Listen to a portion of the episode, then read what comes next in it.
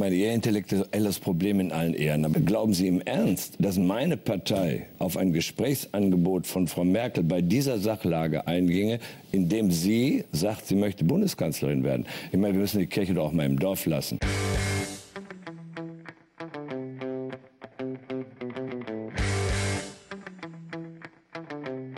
Lügenpresse. Der einzig wahre politische Podcast. Mit Rudi Nowotny und Steven Geier. Heute Frauen dieser Welt. Frauen diese Welt. Die lila Seite der Macht. Wir sprechen mit Frauenpolitikerin Gesine Agener über modernen Feminismus. Es zeigt, glaube ich, einfach nur, dass auch Frauen einfach Arschlöcher sein können. Ja, ja, das ist äh, unbestritten. redeten mit der ersten US-Außenministerin Madeleine Albright über Hillary Clinton und Frauen in der Politik. And did this hurt your feelings? No, I mean, I'm, I'm past having my feelings hurt. It won't hurt my feelings if you write a nasty article. Und erinnern mit unserem letzten Interview mit ihr an die Gurlim-Aktivistin Marianne Fritzen. Wir sind Chaoten, wir sind Staatsfeinde. Außerdem die zehn mächtigsten Frauen der Welt. Deutschland sucht den Genderstar und wie immer ein feministischer Mix aus Pop und Politik.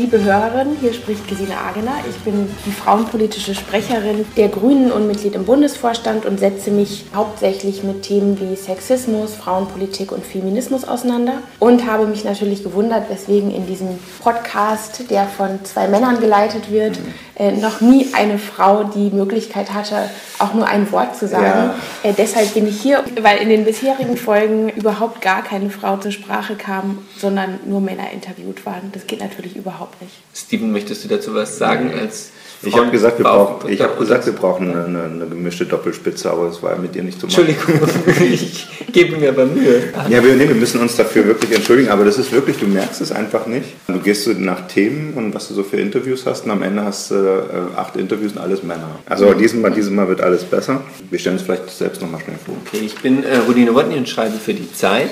Ich bin Steven Geier von der Frankfurter Rundschau und wir freuen uns sehr, dass Gesine Agener unsere Einladung angenommen hat, um mit uns über Frauen und Macht zu sprechen. Es gibt ja sehr viele aktuelle Anlässe und niemand kennt sich besser aus hier im Raum. Dankeschön. ja. Jetzt kurz zur Vorstellung, Gesine hat mit ein paar Freundinnen schon vor inzwischen schon elf Jahren, aber sie gerade 18, eine grüne Jugendbasisgruppe in Ostfriesland gegründet. Neben ihrem Politik- und Verwaltungsstudium ist sie in der grünen Jugend aufgestiegen, bis sie dann 2009 bis 2011 Bundessprecherin der grünen Jugend war. Das kann man sich so vorstellen wie junge Unionschef, nur eben jung und weiblich oder wie die Juso-Chefin, nur eben links. Und und da war sie also ziemlich einflussreich. Inzwischen ist, äh, das hat sie schon gesagt, Gesine Vorstandsmitglied der Grünen seit äh, Oktober 2013 und da frauenpolitische Sprecherin. Und Wenn man sie googelt, dann kriegt man nämlich als erstes tatsächlich den Parteitagsbeschluss mit dem äh, Gender Star. Ah ja, das sehr ist, gut, sehr gut. Das ist ein, und da habe ich gedacht, ähm, hast du es mit initiiert? Ja, ich habe es maßgeblich mit initiiert. Also das heißt dann, dass im Grunde dann irgendwie sowas wie Möbelpackerstern innen Genau. äh, kommt. Und ähm, also was ich mich erstmal gefragt habe, oder was sich die Leute dann immer irgendwie fragen, wieso, ja? Weil die sagen, naja, Möbelpacker reicht ja auch. Ja, genau. Also das ist ja sozusagen die eine Frage, wieso überhaupt geschlechtergerechte Sprache. Ähm, wir haben bislang immer das Binnen-I verwendet, also Möbelpacker, großes I. Ne? Hm, Ja. Und das haben wir bisher gemacht, weil wir wollten, und das ist ja auch eine alte frauenpolitische oder feministische Forderung, dass Frauen eben auch in der Sprache mit ähm, gemeint und mit angesprochen und mit genannt werden. Wir haben schon lange darum die Tradition zu sagen, wir wollen Frauen mitnennen und haben eben dieses Binnen-I verwendet. Und jetzt kommt der zweite Teil. Ähm, Wir haben das eben umgewandelt auf dem Parteitag in ein Gender-Star, weil sich innerhalb der Geschlechterdiskussion in überhaupt gesellschaftlich ja viel verändert hat und es sozusagen eine Entwicklung gibt, nicht mehr nur von Männern und Frauen zu sprechen, weil es eben ja durchaus sehr viel mehr Geschlechter gibt und weil, wenn wir immer nur von Frauen und Männern sprechen, sich dann beispielsweise Transsexuelle oder Intersexuelle nicht mit gemeint fühlen. Und das, der, der Beschluss bezieht sich auf Parteidokumente und Parteisprachregelungen oder ist sozusagen das ferne Ziel Na, es dass gibt ja- überall so geschrieben wird. Nö, es geht erstmal um unsere eigenen Beschlüsse. Natürlich ist irgendwie die Angst groß, dass jetzt die grüne Sprachpolizei kommt und neben dem Donnerst Donnerstags Fleischverbot ähm, auch noch sozusagen Ja. mittelständischen Unternehmen. für den Euro. Genau, und Äh, den, den Unternehmen sozusagen Geld abknöpft, wenn sie ihre, ähm, wenn, wenn Ja. sie nicht äh, ihre Werbung mit Genderstar machen. So ist das nicht gedacht, nee.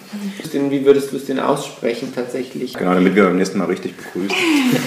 Ja, im Grunde genommen ist das gar nicht so eine große Schwierigkeit. Man sagt einfach HörerInnen. Also man lässt eine kleine Pause sozusagen. Ja. Der Pause ist Es gibt Star. aber, also falls euch das auch näher interessiert, es gibt auf YouTube so Tutorials, wie man das richtig ausspricht. Das ist das. Nicht von uns, nicht von uns. Aber natürlich haben wir einen riesigen Shitstorm abbekommen, als das irgendwo zu, zuallererst von Spiegel Online übrigens aufgegriffen wurde.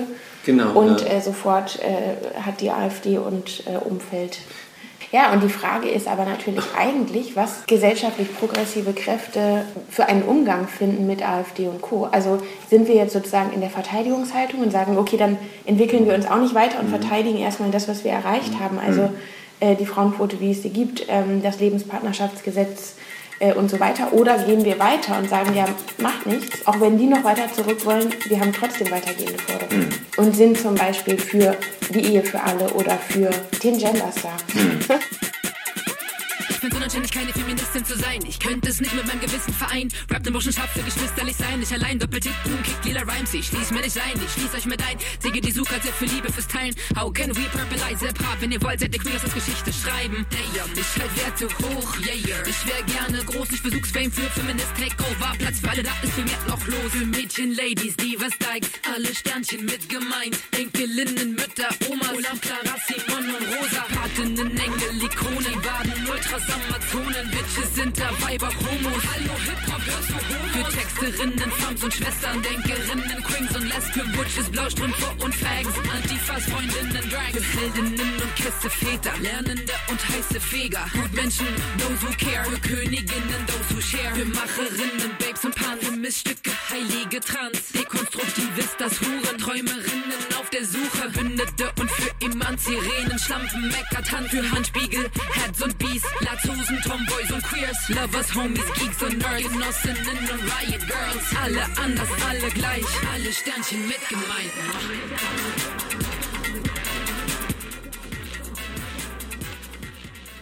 Siezen oder duzen wir uns jetzt eigentlich? Momentan duzen wir sind schon beim Duzen, okay, dann. Ähm, Ich, naja, ich, das muss man erklären. Also, du bist die einzige Politikerin, die ich duze, ist Gesine. Deswegen habe ich jetzt auch per Du eingeladen. Und das liegt daran, dass wir uns quasi abseits der Politik, zum Beispiel bei Anti-Atom-Demos, wo ich zwar als Berichterstatter war, aber äh, manchmal sind es so Zwischenbereiche. Und wenn man irgendwie zum Beispiel bei den Grünen nach dem Parteitag mit auf der Party ist, und so, muss man echt aufpassen, dass ja nicht alle duzen. Als bei uns, ich habe dann gesagt, irgendwie ist es dann auch albern, sich immer noch zu siezen. Und ich schreibe ja nicht mehr über die Grünen. Wenn ich noch über die Grünen schreiben würde, würde ich es nicht machen. Also ich sieze auch die ganzen zwölfjährigen äh, grünen Jugendchefs, die jetzt da im Amt sind und so. Also Gesine ist wirklich die Ausnahme, ist echt die einzige Politikerin, die ich duze. Politiker. Politikerin, die ich duze. Und äh, mal sehen, ob das vielleicht bereuen wir es noch, wenn sie irgendwie aufsteigt. Ich kann jetzt eigentlich nicht mehr über die Grünen schreiben, wenn du da eine zentrale Figur bist. Oder wir gehen zurück zum Sie dann. Ja. Äh, Du bist übrigens auch der einzige Journalist, den ich duze. Außer Leute, die ich sowieso privat nur kenne.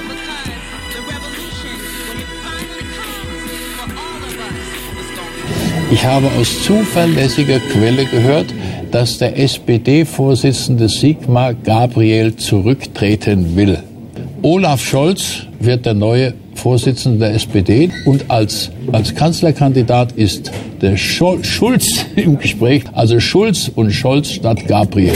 Was sind denn deine sonstigen Erfahrungen mit, mit, der, mit der Lügenpresse, was deine Themen angeht? Ich meine, ich würde halt nicht von Lügenpresse sprechen. Wann hast du dich denn zum letzten Mal aufgeregt über die seriöse Presse? Ja, ich weiß nicht, also es ist ja immer ein bisschen schwierig als Politikerin, die Presse zu kritisieren. Kritisier uns. nee, ich finde, das ist einfach, das ist einfach nicht mein Job, ja, sondern man muss sich ja als Politikerin eher fragen, wie kriege ich meine Botschaften so rüber, dass sie verstanden werden, ja, und das liegt natürlich auch an der Frage, welche Journalisten und Journalistinnen sitzen in den Zeitungen, in Redaktionen und schreiben die das auch? Das ist, glaube ich, eher, eher so die Frage. Und dann gibt es halt ein paar Journalisten, die dezidiert, glaube ich, ja das falsch finden, was wir machen oder was ich zumindest mache. So, und ich meine, gut, das ist aber auch ja, zeigt ja auch, dass dieser Vorwurf der Lügenpresse überhaupt nicht funktioniert, weil einfach die Journalisten und die Presse auch so vielfältig sind. Ja, aber es muss halt immer zugespitzt und verknappt werden und dass dabei Fakten regelrecht falsch werden, wie Grüne wollen Donnerstags Fleischverbot. Ähm, ich finde das auch alles lächerlich, ja, weil das ist ja alles überhaupt nicht schlimm und überhaupt tatsächlich gar nicht weder Sprachpolizei noch Geschlechtsumoperierungspolizei noch irgendwie äh, äh, Vorschrift, was darf man donnerstags essen. So, aber trotzdem haben wir, glaube ich, als Grüne daraus viel gelernt. Genau. Hättet ihr den Freitag nehmen genau. so. Fisch, Fisch die ganzen genau. Bayern Katholiken auf eurer Seite. Genau. Ja. ja. Ja, aber genau. trotzdem ist es doch ein Versagen der Presse jetzt. Ich kann hier nicht um jetzt an dem Tag, nein, nicht an dem Tag festzuhalten, aber nehmen wir die Toiletten oder was war, reden wir über die äh, sexistische Werbung sozusagen. Es wird ja quasi nur noch das Schlagwort genommen. Die Fakten werden sozusagen dazu assoziiert, ja, oder? Naja, ich würde sagen, es gibt, es gibt halt, es gibt halt ein Problem bei dieser Gender-Debatte, weil über Gender tendenziell, glaube ich, berichtet wird. Also nicht alle, ne? Ich will das nicht verallgemeinern nee, nee, nee, und pauschalisieren und so weiter und so fort. Aber oft sind Artikel, die über Gender sich drehen, auf einem ironischen, verhetzenden Niveau. Ja, also wenn man sich anguckt, ähm, wie zum Beispiel diese Hart aber fair Geschichte mhm. war, das war ja hm. mit Anne Vizurek, Toni Hofreiter und so weiter, da ging es eigentlich auch die ganze Zeit um Unisex-Toiletten. Dabei ist ja die Frage nach Geschlechtergerechtigkeit und nach, was weiß ich, gleichen Löhnen und, mhm. und, und solchen Dingen ist ja viel größer und grundsätzlicher als diese Unisex-Toiletten-Debatte. Mhm. Ich glaube, zum einen muss man sich da selber fragen als Politikerin, welche Themen will ich dann setzen und wie, wie kriege ich das auch hin? Aber genau, und ich bin mhm. jedenfalls als Politikerin nicht in der Position, Journalisten vorzuschreiben oder mhm. ne, sozusagen, nee. was sie schreiben sollen. Hm, okay. Was ist denn so dein Thema jetzt als Politikerin, als Frauenpolitikerin, als feministische Politikerin jetzt gerade dein Top-Thema gewesen?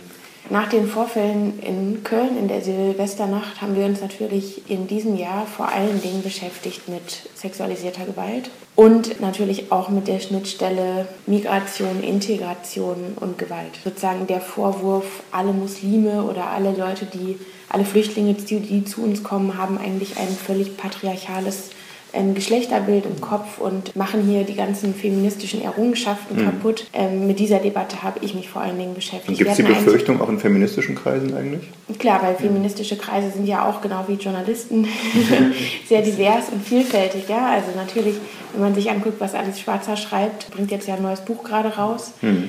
Da geht es immer um den muslimischen, äh, sexistischen, übergriffigen Mann. So, und auf der anderen Seite gibt es natürlich aber andere feministische Kreise, wie zum Beispiel dieses Ausnahmslosbündnis, die sich dezidiert dagegen wenden. Ja, das ist natürlich die Frage, in, inwieweit äh, sozial benachteiligte Leute äh, per se natürlich ein, ein, ein patriarchalischeres Weltbild haben, einfach auf, aufgrund fehlender Bildung. Ja. ja und ich frage mich auch wirklich, ob das nicht doch auch ein Faktor ist, äh, wenn du aus einem anderen kulturellen Background kommst und ob sich sozusagen da alle, die sich für Gleichberechtigung einsetzen, äh, nicht auch dessen bewusst sein müssen, dass man da einen besonderen Bildungsauftrag irgendwie so hat. Oder man kann es ja nicht leugnen, oder? Wenn jemand, der in, in äh Ägypten aufgewachsen ist, ja, du das denn? Naja, es gibt halt okay, das ist jetzt so typisch Politiker, es gibt, es gibt da eine Studie vom Bundesamt für Migration ja. und Flucht. So, und die hat ähm, Geschlechterrollen in unterschiedlichen Gruppen untersucht, und zwar Bio-Deutsche, sozusagen hm. Iraner und was weiß ich, hm. alle möglichen hm. Gruppen. Und es kam heraus, dass sozusagen die Frage der sozialen Gerechtigkeit entscheidend ist und die Intensität der Religionsausübung. Also ein sehr gläubiger Katholik hat wahrscheinlich ein ähnlich ungleiches Geschlechterbild im Kopf wie ein äh, strenger äh, Moslem. Und dann entsprechend ist in Bayern in den 60er Jahren die Frauen wahrscheinlich genauso mit Kopf. Ja, was heißt, hast du das mitbekommen mit diesem Oktoberfestprozess, wo diese Amerikanerin belästigt wurde oder auf dem Oktoberfestparty mhm. irgendwie ist betatscht wurden, also quasi wirklich Kölner, was ja. man sich jetzt unter Köln vorstellt. Und hat dann, um sich zu wehren, einen von den Angreifern einen Maßkrug im Kopf gehauen, der hat die angezeigt und sie stand vor Gericht als Täter Täter. Und also was da an Zeugenaussagen war, das war wirklich gruselig. Also das, du hättest echt gedacht, das gibt es nicht mehr. Ne? Also dass sie hat das ja provoziert und wollte das genau. so mhm. und, und die Zeugen haben auch alle dich das war doch nur Spaß. Und das Schlimmste ist, die Polizeimeldung war schon so geschrieben. Also Ach. nach dem Vorfall hat einen Spaß nicht verstanden oder so. Ja. Genau, und das zeigt einfach nur, dass das Sexualstrafrecht in Deutschland ein Problem ist. Mhm. Ja, weil sozusagen nicht das Nein ausreicht, sondern sie muss sich wehren. Ja, und, und wenn es aber wenn sie wehrt, genau, aber nicht so sehr. Genau. genau. Nicht so, während es es wehtut. Genau. Es ist irre. Also, darüber reden wir dann gleich äh, nach der nächsten Musik. Ich habe äh, von einer meiner Lieblingsbands, Brockdorf Klanglabor aus Leipzig, ein Stück rausgesucht, was auch zur, zur Zeit passt. Das Brockdorf Klanglabor mit der wunderbaren Nadja von Brockdorf am Mikro und der Song passend zur aktuellen Lage Festung Europa.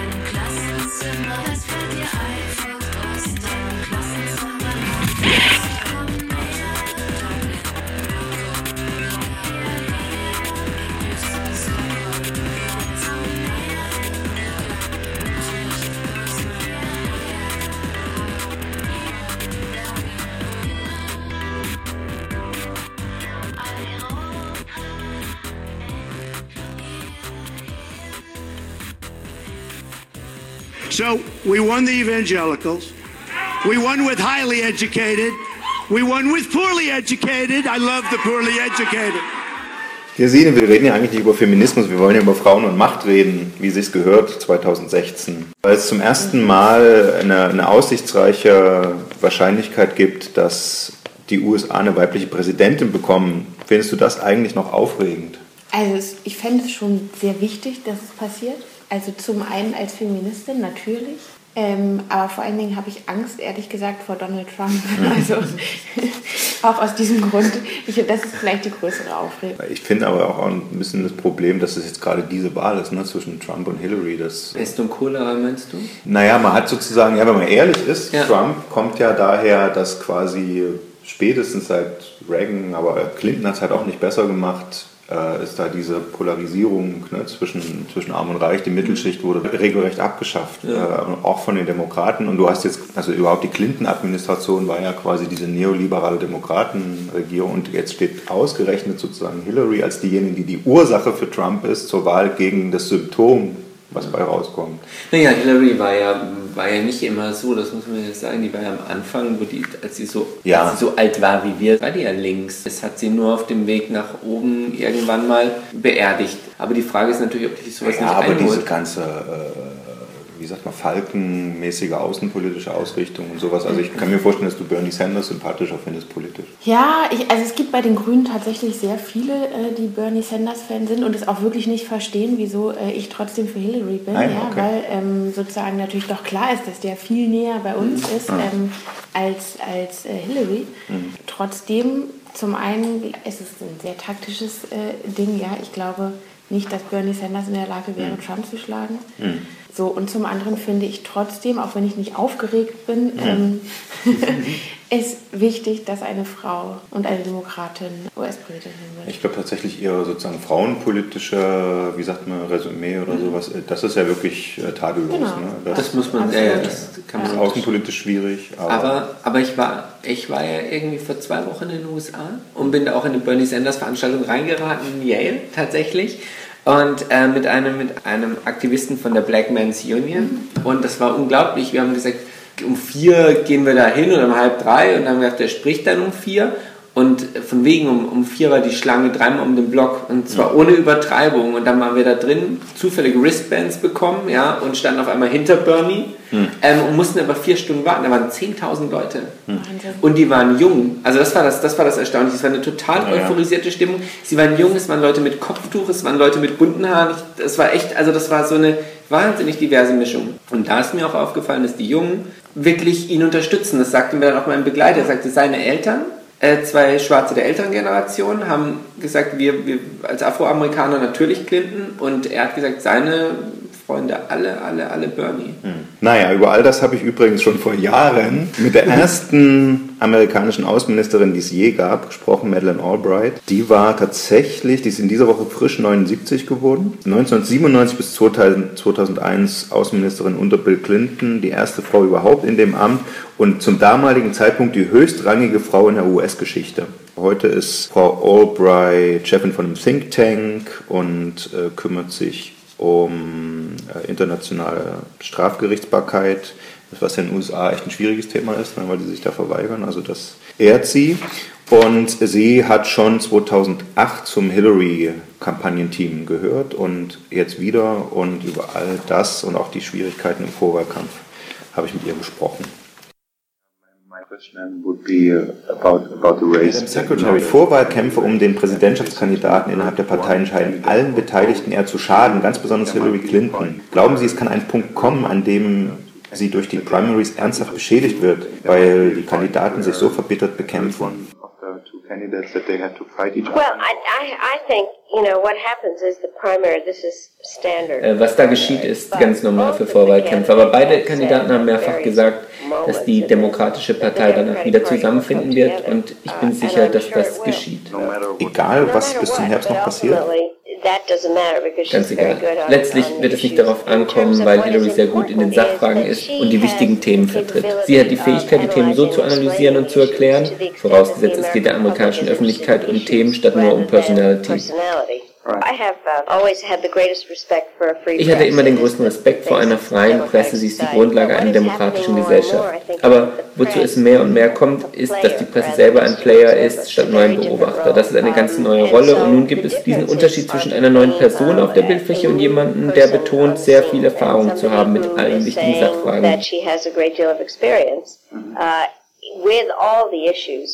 Für Frauen und Kinder engagiert sie sich zum Beispiel schon seit mehr als 35 Jahren oder für Gesundheits- und Bildungsprogramme schon, seit sie die First Lady von Arkansas war.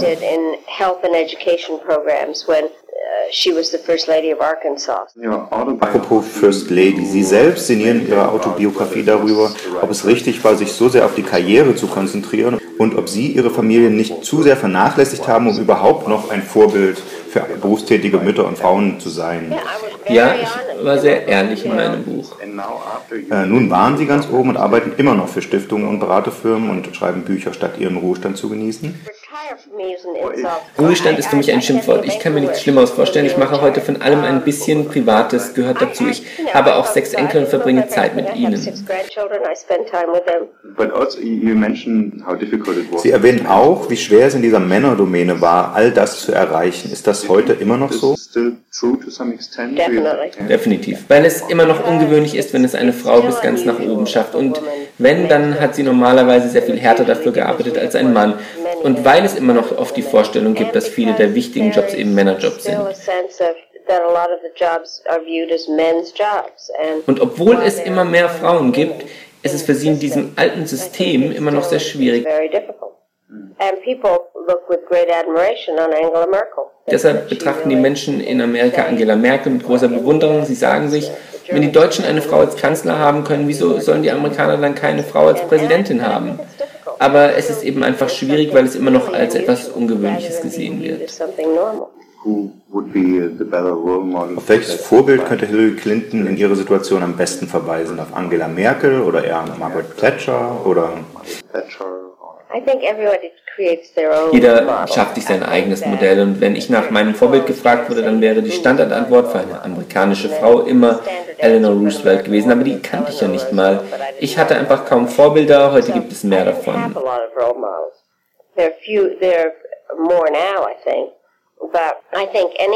Aber ich denke, jede mächtige Frau nimmt sich verschiedene Attribute von anderen Menschen, von Frauen, aber auch von Männern. Bei mir waren das mein Vater, die Senatorin, für die ich lange gearbeitet habe. Von verschiedenen Menschen wählt man verschiedene Eigenschaften. Im vorigen Vorwahlkampf wurde Hillary Clintons Geschlecht sehr oft thematisiert. Können Sie sich noch an eine Situation aus Ihrem Leben erinnern, in der Sie dachten, das wäre einem Mann nicht passiert? Da gibt es einiges. Aber was mich immer wieder besonders irritierte, niemand spricht darüber, was ein Mann für Kleidung trägt. Oder ob er müde aussieht. Wird ein männlicher Politiker je gefragt, wie sich seine Kinder in der Schule machen?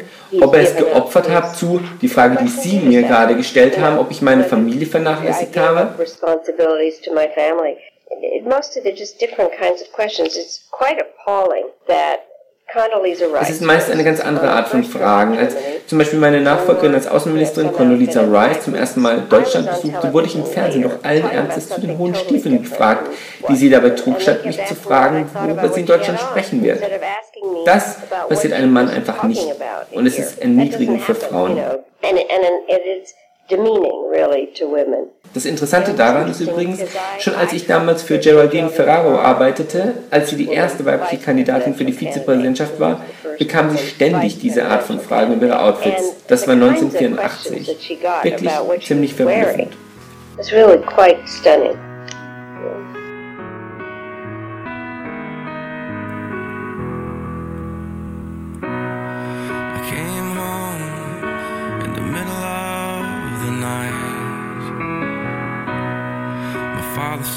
What you gonna do with your life. Well, Daddy dear, you're still number one. Oh,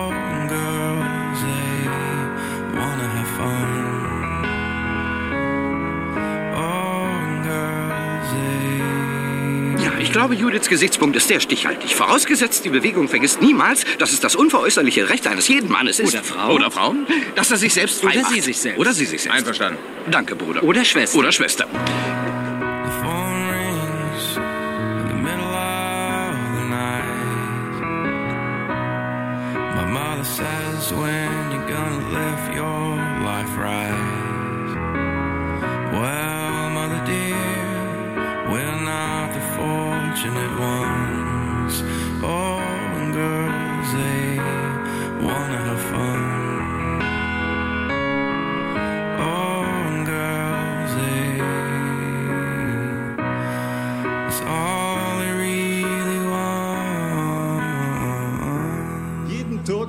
Man Flöten, die dumme Sau hat Schrumpelklöten. Von Ankara bis Istanbul weiß jeder, der Mann ist schwul, pervers, verlaust und zoophil, Rezep Fritzel Priklopil, sein Kopf so leer wie seine Eier, der Star auf jeder Gangbang-Feier, bis der Schwanz beim Pinkeln brennt, das ist Recep Erdogan, der türkische Präsident. Meine Damen und Herren. Auch in unserer Rubrik 10 und 1 wollen wir über Frauen an der Macht reden. Ich möchte aber schnell noch im Nachgang zu dem Hillary und Albright-Interview eine Frage ansprechen, was, was mich die ganze Zeit irgendwie äh, umtreibt. Ja, ich lese mal kurz einen Leitartikel vor, der ist zum, dieses Jahr zum Frauentag erschienen, aus der Feder einer Frau. Die Welt ist ein Misthaufen, Männer hocken oben drauf und krähen. Wo immer gemordet, verwüstet, kaputt gemacht und zerstört wird, sind sie lustvoll dabei, ob blutrünstig beim IS oder abgezockt in der Wall Street. Männer konstruieren die Uhren, nach denen die Gesellschaft tickt. Sie verabreden die politische Agenda, kontrollieren das Privatleben, haben die Macht, das Geld und die Aufmerksamkeit. Und was sie damit anstellen, ist allzu oft von übel.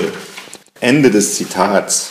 Gesine, also teilst du diese Sicht auf die Welt? Und um es gleich äh, auszusprechen, wie passt Frau Merkel, wie passt die Chefin des IWF, Frau Lagarde, wie passt Frau Petri, Marine Le Pen und Polens Regierungschefin Schüttlow in diese eben gehörte Beschreibung? Na, ich würde sagen, das zeigt einfach, dass, dass eben auch Frauen Römerhaufen hinterlassen können oder äh, schlechte Politik machen können. Trotzdem geht es da ja um eine Frage von Demokratie und Darstellung von vielfältiger Gesellschaft. Wenn es darum geht, Privileg, mehr Frauen in Spitzenjobs und äh, in Spitzenpositionen mhm. zu kriegen. So, trotzdem könnte Frauke Petri durchaus auch einen Krieg führen oder mhm. äh, Angela Merkel eine schlechte Politik machen. Ist es nicht äh, quasi der alte Feminismus, der ausschließlich auf die zahlenmäßige Gleichberechtigung quasi geguckt hat, der sich nämlich quasi kämpferisch gegen die Männer, gegen dieses Patriarchat gerichtet hat und quasi alle inhaltlichen Fragen zurückgestellt hat? Na, ich würde nicht sagen, dass ja, die Top-Priorität weiß ich nicht, aber es ist auf jeden Fall, es ist auf jeden Fall nach wie vor eine Priorität.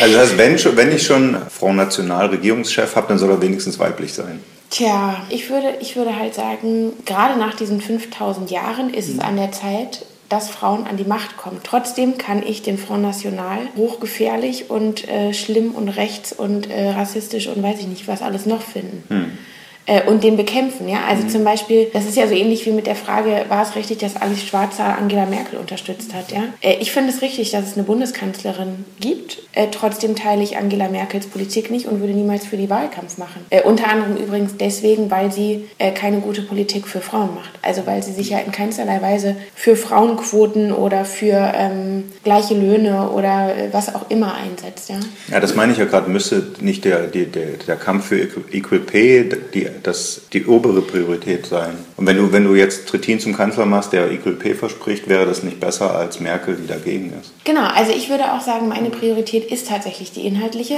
Nichtsdestotrotz ist diese Machtfrage nach wie vor auch extrem entscheidend. Aber man kann nicht sagen, das eine ist unwichtig und das andere ist jetzt total wichtig und die Alten wollten nur das und die Jungen mhm. wollen nur das. Mhm. Wo würdest du jetzt sagen, also ohne jetzt küchenpsychologisch zu werden, wo prägt es denn die Weltsicht von so einer Merkel?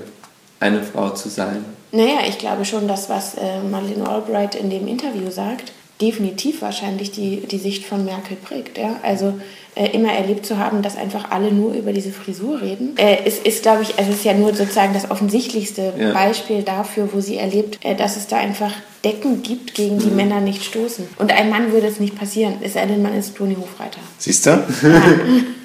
Aber Toni Hofreiter ist auch ein bisschen selber schuld mit der Frisur. Das ist doch wieder Victim Blaming. Also. Drei, eins, zwei, drei, vier, zehn.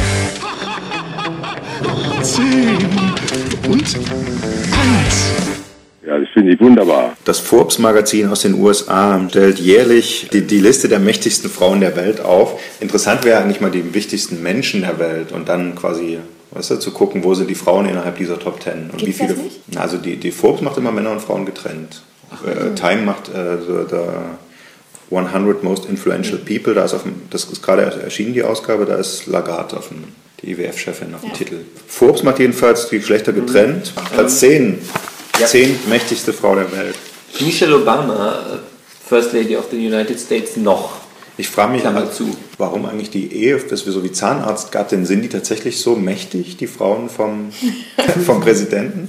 Nee, gut. Bei Hillary hat ja die ganze Gesundheitsreform damals. Ich weiß nicht, was für eine Beziehung du hast, ja, aber. Äh, Platz 9. Susan Wojcicki, äh, die CEO von YouTube. Tutorials auch für den Gender Star und das Aussprechen, wir wissen jetzt. Genau, also du musst dich an Susan wenden, wenn du die Welt verändern willst. Ja. Sheryl Sandberg, COO of Facebook. Hm. Sie hat vor allen Dingen dieses Buch geschrieben, Lean In. Kennt ihr das? Nee. Ähm, sie empfiehlt quasi Frauen aufzuhören, sich äh, um Familie und sowas alles nur zu kümmern, sondern äh, sich richtig in den Job reinzuhängen. Hm. Also die hat das ist sagen, in Amerika noch modern, ja. Na, das ist der, der Paid Maternity Leave und so zum Beispiel. Jetzt wiederum, die andere Richtung ist ja jetzt auch echt das große Thema. Ja. Also das macht Sanders ja auch in allen seinen Reden und Clinton hm. mittlerweile auch. Aber da ist dann Deutschland einfach wirklich schon weiter. Oder? Es geht da tatsächlich ja auch so um Top Girls, ja?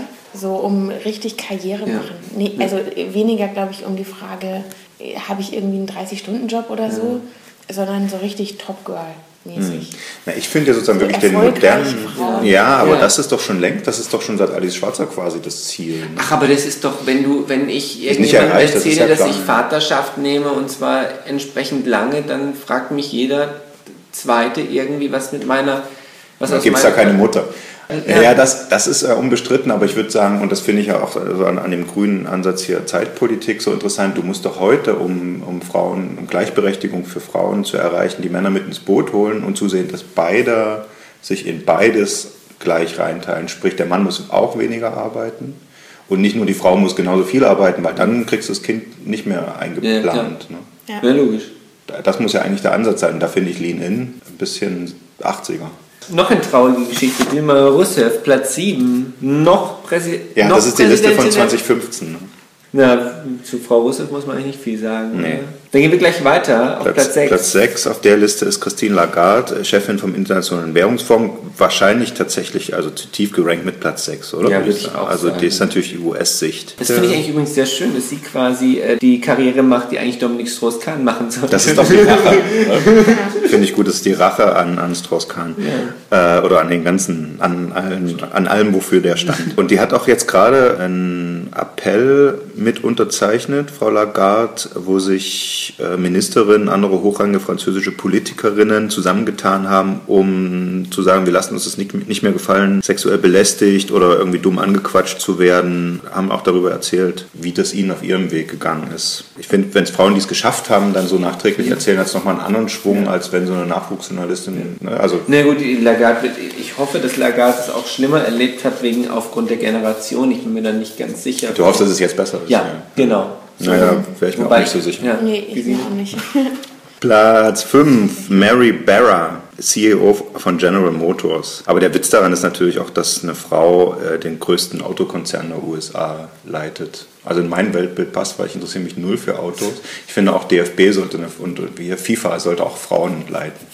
Interessiert mich auch nicht. Fußball, Fußball also- und Autos, typische Frauenthemen für mich. Okay, alles klar. Wenn du mit der Liste fertig bist, haben wir keinen Interviewpartner mehr. Platz 4, Janet Yellen, ähm, Yellen, ja, Yellen, wie Yellen, Hm. ähm, äh, die Chefin der US-Notenbank. Auch, ich finde krass, ne? Also man ist sich so, wenn man das so geballt liest, mir gar nicht so bewusst, an welchen Hebeln da überall Frauen sitzen. Melinda Gates ist Platz 3. Das ist äh, ambivalent. Also die macht sich natürlich äh, sehr für Frauenrechte auch, auch in Entwicklungsländern und sowas stark. Aber dieses ganze Gates Foundation-Ding ist natürlich zwielichtig. Ne? Absolut. Also normalerweise dürfte jemand gar nicht erst so reich werden, dass er dann so viel Macht durch seine privaten Spenden hat. Oh, jetzt kommt äh, Platz 2, äh, Hillary Clinton, noch Präsidentschaftskandidatin der Vereinigten Staaten. Das ist jetzt endlich mal echt eine Feministin. Also das Mhm. muss, man, muss man wirklich sagen. Und das ist vielleicht echt der Unterschied auch zu Merkel. Ja. Und Platz 1. Unsere Angie. Gell?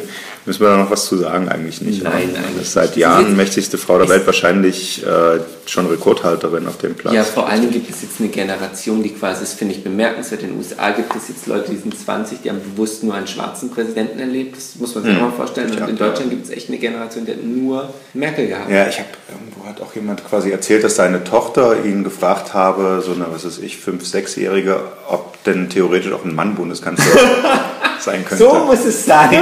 Gesine unterstützt du das. Ja, ja, natürlich. Aber das Problem ist natürlich, dass sich da drunter so wenig geändert hat. Ja. Aber darüber haben wir ja schon geredet. Genau.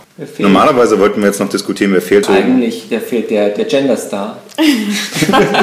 der ist noch, sind nur Frauen, wo sind die anderen? Okay, also mir ist eingefallen, als was fehlt, ähm, dass eigentlich es gut passen würde, an der Stelle an Marianne Fritzen zu erinnern. Das war die Gründerin der Bürgerinitiative Lüchow-Dannenberg. Das ist sozusagen die Keimzelle der Anti-Atom-Bewegung im Wendland gewesen. Sie ist Anfang März leider äh, gestorben im Alter von 91 Jahren. Und ich finde das Vorbildhafte an ihr, also diese Anti-Atom-Bewegung im Wendland kam ja wirklich von ganz unten, von den ganz normalen Leuten da, Bauern und sowas. Und sie war halt wirklich Hausfrau, die mit ihrem Mann, der beruflich erfolgreich war, mitgereist ist, fünf Kinder großgezogen hat. Und als es dann losging, quasi politisiert wurde dadurch und dann da also auch wirklich, und das kommt in dem Interview ein bisschen raus, zentrale Rolle mit hatte, dass die, die Region politisiert worden ist, dass die sich überhaupt mal damit beschäftigt haben, was kommt da auf sie zu und was steckt dahinter und so. Und das, das finde ich sozusagen eigentlich so das Inspirierende daran. Wenn jemand wirklich aus eigener Betroffenheit raus dann so eine Führungsrolle, die sie ja wirklich über Jahrzehnte da mit hatte, einnimmt, das fand ich wirklich beeindruckend. Ja, kurz zu Gurleben kann man sagen, dass es äh, entgegen dem, dem Eindruck, der inzwischen, glaube ich, entstanden ist, keineswegs äh, irgendwie abgehakt ist. Ich glaube, die, die Leute im Wendland ähm, sind eigentlich noch auf dem gleichen Stand. Die müssen damit rechnen, dass der Atommüll da hinkommt. Ne? Also es ist irgendwie dieser Neustart ausgerufen, aber alle reden immer noch äh, über Kriterien mit der Brille, passt es jetzt zu Gurleben oder nicht. Ne? Ja. Du hast ja selbst da schon im Gleisbett Genau. übernachtet, jahrelang. Jahrelang. Ich wurde quasi da geboren. Immer wieder. Im. Aber politisiert, oder? Ja, schon. Ne, ich komme ja aus Niedersachsen und da ist das natürlich schon auch ein Teil meiner politischen Anfänge. Ja. Wir denken an Sie und hören uns das Interview an und hoffen für Gorleben, dass das irgendwie alles noch gut ausgeht. Der Protest dagegen und auch gegen die, gegen die Transporte dann später ins Zwischenlager, der ist ja erst nach und nach gewachsen, oder? Da waren Sie am Anfang, haben Sie zu denen gehört, die da auch vor Ort Überzeugungsarbeit leisten mussten? Ja, also viele haben uns unterstützt, eben in sagen wir mal, nicht draußen auf der Straße, sondern in anderen Formen. Die haben Unterschriftenlisten ausgelegt oder in Dörfern Unterschriften gesammelt, dass sie dagegen sind, haben bei Veranstaltungen Brote gemacht, äh, Kaffee gebracht und sowas. Und können Sie sich noch erinnern, welche Reaktionen Sie da am Anfang von den Bauern und überhaupt den Anwohnern im Wendland bekommen haben? Also die Bevölkerung war erstens noch nicht aufgeklärt, um was es eigentlich geht. Und also es kann natürlich auch sein, ich habe ja im Vor, also jetzt ich persönlich, habe im Vorfeld äh, lange kirchliche Arbeit gemacht. Ich hatte Kinder, die hatten eben auch viele Freunde und mein Mann war am Gymnasium Lehrer. Also man kannte uns, man konnte uns nicht in die Ecke der Chaoten stecken, obwohl man das gesagt hat. Einmal, weil die Bevölkerung ja auch gesehen hat, dass wir nicht das sind, wozu man uns abgestempelt hat. Mhm. Und äh, zum Zweiten auch äh, gemerkt haben, dass sie ja nirgends eingebunden worden sind. Ja. Äh, die äh, sogenannte Bürgerbeteiligung, da sind so und so viele tausend Einwände gemacht worden, die wurden weggefischt und war alles rechtens, was gemacht wurde. Und das hat natürlich auch sehr viele geärgert. Und die einzelnen Bürger, also wenn man es jetzt vergleicht, zum Beispiel, jetzt gab es ja die große Debatte um diesen Bahnhof in Stuttgart. Ja, und, das sagt, hat einmal mehr gezeigt, wie die ganze Sache gelaufen ist. Weil es sind die Bürger, man sagt ja nicht umsonst Bürger, es sind die Bürger. Bei uns hat man immer gesagt, wir sind Chaoten, wir sind Staatsfeinde, wir werden von drüben bezahlt obwohl wir eigentlich in dieser ländlichen Landschaft alle Bürger waren, natürlich unterstützt von Kommunaren oder so aus der Großstadt. Aber wir haben es immerhin geschafft, einen gewaltfreien Widerstand 30 Jahre lang zu halten. Also da, auch das ist etwas, wo ich sagen könnte, ist etwas, wo ich stolz drauf sein könnte, dass äh, diese, dieser Begriff der Gewaltfreiheit sich über so viele Jahre hier durchgesetzt hat, obwohl uns innerlich verdammt manchmal nicht zur Gewaltheit zumute genau. ist. Also eine pazifistische Wutbürgerin der ersten Stunde sind Sie.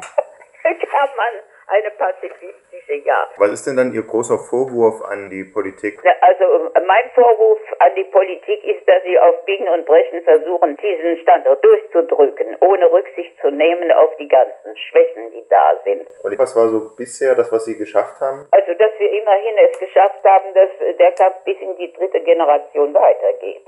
Denn ich meine, mit den Erkenntnissen und den Kenntnissen, die wir innerhalb dieser Jahrzehnte gewonnen haben, ist es ganz selbstverständlich, dass wir auch andere Standorte unterstützen. Was würden Sie denn sagen, wie jetzt, äh, wo jetzt der Müll hin soll? Ich bin da nicht Expertin. Wenn ich einen guten Ratschlag hätte, würde ich den der Regierung geben.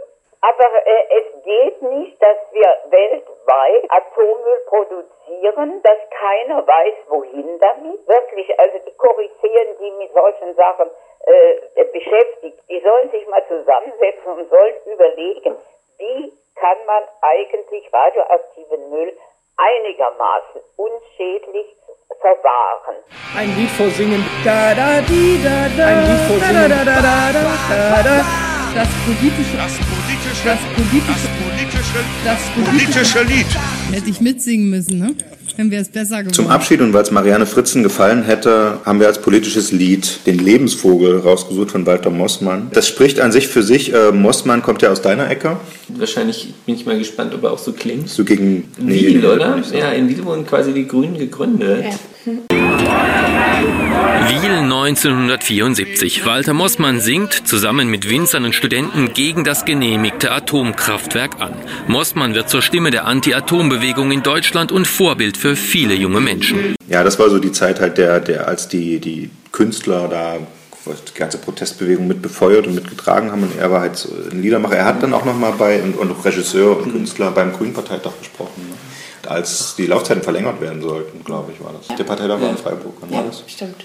Das also da, wo, wo Herr Mossmann und ich herkommen. Als mich Claudia Roth zu ihrem Parteitag in meiner Stadt eingeladen hat, habe ich Marianne Fritzen gefragt, Wendland, was soll ich sagen? Sie hat geantwortet, erinnere sie an ihre Wurzeln. Genau. Dann würde ich sagen, lassen wir den Mossmann doch mal singen. Genau, und gleichzeitig haken wir dann mit unserer Ost-West-Verständigungsrubrik ja. ab, die wir immer haben, weil ähm, es gibt ja immer das Vorurteil, dass die Linke in Westdeutschland für die ganze deutsch-deutsche Frage nicht interessiert hat. Da ist das Lied wirklich der gute Gegenbeweis, weil er singt zugleich gegen den Atommüll und für Gorleben und äh, gegen die deutsche Teilung an. Da achten wir jetzt alle mal drauf. Lass ihn mal singen. Ja, wir singen dann gleich mit. Ein Giftmüll soll versteckt werden im Salz der Erde unter dem Land. Und für die Giftfabrik braucht es ein leeres Land am Rand. Die Mafia hat gebetet um ein Boden ohne Wert. Der liebe Gott hat das Gebet der Mafia erhört. Sein Feuer hat paar Wälder hinter Gorleben zerstört.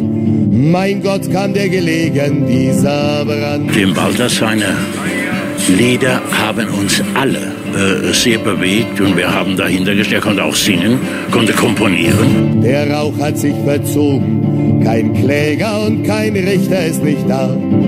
So geht das eben, wenn der Biedermann Brandstifter war. Wir schreien unsere Lieder in die Friedhofsruhe. Jetzt braucht es warme Kleider und schnelle feste Schuhe. Noch sind die Straßen offen, bald stopfen wir sie zu. Wenn wir es nur wollen, wir können sie blockieren. Walter Mossmann war schon sehr früh politisch aktiv. Ende der 60er Jahre ging er zum berühmt-berüchtigten Festival auf der Burg Waldeck im Hunsrück. Ich werde fünf, sechs Lieder singen und bin dann dafür, dass wir diskutieren. So sing doch, Vogel, sing das Gorlebenlied, das dort der Totengräber seine eigene Grube gräbt. Das Gorlebenlied, das dort der Totengräber seine eigene In der DDR hat er Einreiseverbot und hier wurden seine Lieder zum Teil zensiert. Da wo die Elbe rauskommt aus dem Zaun, der unter Strom steht und schießt. Da wo die Elbe einen Zaun lang durch die grüne Stille fließt, steht 34 Jahre, viel zu lange schon, eine zerbrochene Brücke als Sinnbild der Region, wo rechts und links vom Wasser verwandte Menschen wohnen, für die der Fluss so breit wie ein Weltmeer ist. Da denk ich an den Oberrhein, die Grenze zwischen Wiel und Markolsheim. Warum soll so ein Zusammenschluss hier ausgeschlossen sein? Die Herren aus Ost und West spielen mit uns ein schlimmes Spiel. Schau, unter unseren Füßen brennt derselbe heiße Müll. Und doch sind uns die Nachbarn drüben fremd. Das Land ist still. Singen konnte Walter Moosmann in den letzten Jahren nicht mehr. Er hatte Kehlkopfkrebs. Aktivist blieb er trotzdem bis zur letzten Stunde. Noch ist es still, noch ist es still. Ein undogmatischer Querkopf, der sich für Natur und Heimat einsetzte. In der Natur in seiner Heimat hat er nun seine letzte Ruhe gefunden, auf einem Friedberg bei Freiburg. So sing doch, Vogel, sing das Gorlebenlied, das dort der Totengräber seine eigene... Das Gorlebenlied, nee, das Lebensvogellied. Das kann man zusammen singen. So sing doch, Vogel, In Klängen sagen äh, auch wir, äh, die Lebensvögel vom Lügenfresser Podcast. Tschüss, wir bedanken uns nochmal bei Gesina. Vielen Dank auch für die Einladung. Das war wunderbar. Obwohl wir die Fenster zu hatten, damit die Vögel nicht so laut sind hier Ja, im Studio.